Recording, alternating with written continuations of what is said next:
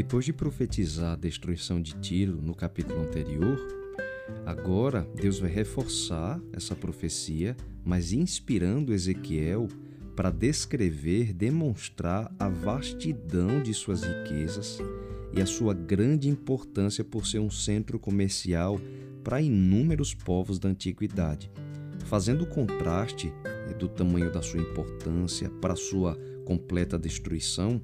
Dessa forma, o Senhor demonstraria a todos, inclusive a todos os povos com que Tiro fazia comércio, que é Deus quem está sempre no controle da história. Tiro é descrita aqui nesse capítulo 27 de Ezequiel como aquela que habitava no coração dos mares. E a maior parte do capítulo destina-se a mostrar como, por meio do seu comércio, Tiro enriqueceu, recebendo todo tipo de tesouros. A descrição do capítulo realmente é muito ampla e ele é detalhada para dizer que tipo de material ou de recurso Tiro recebia com cada uma das nações com as quais ela comercializava. Deus ele é bem específico em dizer que coisa ele recebia de que nação. Então, esse capítulo tem como parte assim do seu cerne mostrar como por meio do comércio Tiro enriqueceu recebendo todo esse tipo de tesouro dos mais preciosos, além de escravos, também mencionados aqui, e da imensa variedade de povos e reinos com as quais ela negociava. Pelas descrições que a gente vê nesse capítulo, Tiro parece ter sido um dos mais importantes centros comerciais da antiguidade.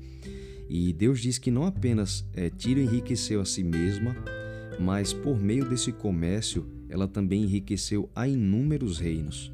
Por isso, a parte final desse capítulo 27 relata as cenas dramáticas de pleno desespero de todos os que trabalhavam com Tiro, negociavam com ela ao verem a sua destruição.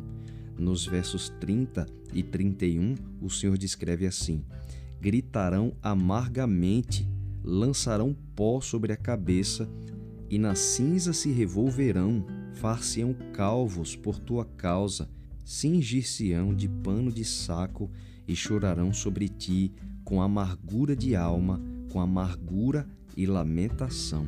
A descrição realmente é bem dramática, mostra uma cena de desespero dos negociantes de Tiro, porque era a fonte da sua riqueza e agora eles veem a cidade sendo destruída. Então toda a opulência, toda a riqueza, os seus negociantes, soldados e toda a multidão que estava em Tiro, diz Deus no verso 27, afundariam no coração dos mares no dia da sua ruína. Então grande seria o espanto das nações com as quais Tiro negociava ao vê-la reduzida a nada. E Deus então seria glorificado, porque apesar de clamar pelo arrependimento desses povos, como não houve arrependimento da parte deles, saberiam que foi Deus quem julgou Tiro e foi Deus que trouxe o seu juízo sobre ela.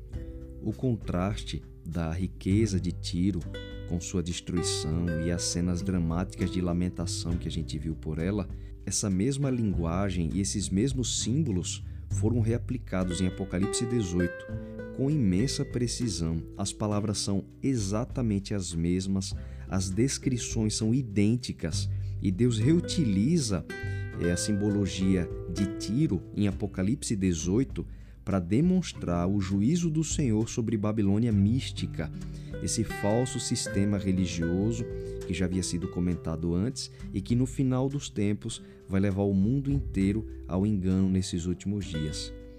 E essa simbologia ela é muito apropriada em Apocalipse porque, assim como Tiro, esse sistema religioso dos últimos dias se enriqueceu também de uma maneira espantosa, negociando com o mundo inteiro toda sorte de mercadorias, como é descrito em Apocalipse 18, mas em termos espirituais se refere realmente a vidas humanas. Isso é dito em Apocalipse 18, verso 13: escravos e vidas humanas.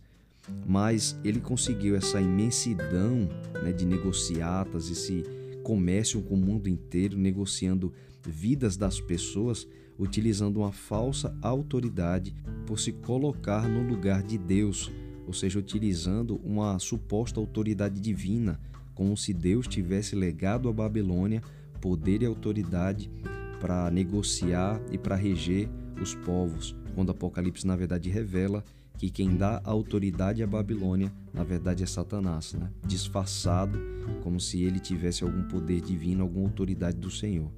E assim como toda riqueza que Tiro conquistou com as suas injustiças, negociando com nações ímpias e foi apagada a cidade, a riqueza de Tiro e tudo que tinha foi apagada pelo juízo de Deus, assim também toda a opulência dessa Babilônia dos nossos dias será totalmente apagada pelos juízos do Senhor quando caírem sobre ela pelo mundo inteiro. É por isso que Apocalipse 18, utilizando então essa simbologia da destruição de Tiro com a destruição de Babilônia, que não é a cidade, mas esse falso sistema religioso que engana o mundo inteiro com esse comércio da palavra de Deus. É por isso que Apocalipse 18 reitera o pedido para que o povo de Deus, que ainda resta enganado dentro dessa confusão religiosa, dessa Babilônia, esse falso sistema religioso que congrega inúmeras denominações e todas elas unidas, Deus pede para que o seu povo saia dela. Suas riquezas, a riqueza de Babilônia, de nada vai servir nos últimos dias como não serviu para Tiro. Não haverá segurança alguma que ela possa oferecer contra os juízos do Senhor, assim como as riquezas de Tiro de nada lhe serviram contra os juízos que Ezequiel profetizou contra ela. Por mais que seja confortável para as pessoas permanecerem no engano, por mais que seja confortável não precisar lutar pela verdade, pela palavra de Deus e permanecer no meio desse comércio que congrega pessoas de tantos lugares, de tantas denominações, o povo fiel de Deus preferirá passar pela aflição, pela angústia de não se render aos caprichos de Babilônia e vai preferir a perseguição, a dificuldade para permanecer fiel ao Senhor. E é por isso que é tão importante a gente conhecer essas passagens do Antigo Testamento, como as descrições de Ezequiel Parece uma coisa assim, deixada para trás, algo que simplesmente aconteceu no passado. Mas na verdade, boa parte da compreensão do Apocalipse depende da compreensão da Bíblia como um todo. E Ezequiel 27, especialmente, é essencial para a compreensão de boa parte de Apocalipse 18, que está ali no núcleo do grande conflito no tempo final. Babilônia é a peça-chave é, do tempo do fim, sobre a qual muitas pessoas serão enganadas. E para compreender de uma maneira mais clara a atuação de Babilônia, a gente precisa entender um pouco do contexto que é apresentado nos profetas do Antigo Testamento. Então, tendo entendido a mensagem e o juízo do Senhor contra Tiro naquela época, que é reaplicado para a Babilônia, fica ainda mais claro entender o seu apelo. Saia daí, povo meu, saia dessa confusão, saia desse comércio da minha palavra para que vocês também não sejam julgados quando eu trouxer os meus juízos sobre o mundo. Que a gente escute a voz de Deus e prefira o desconforto da verdade ao conforto de um sistema religioso que enriquece à custa da deturpação da palavra de Deus e da mentira.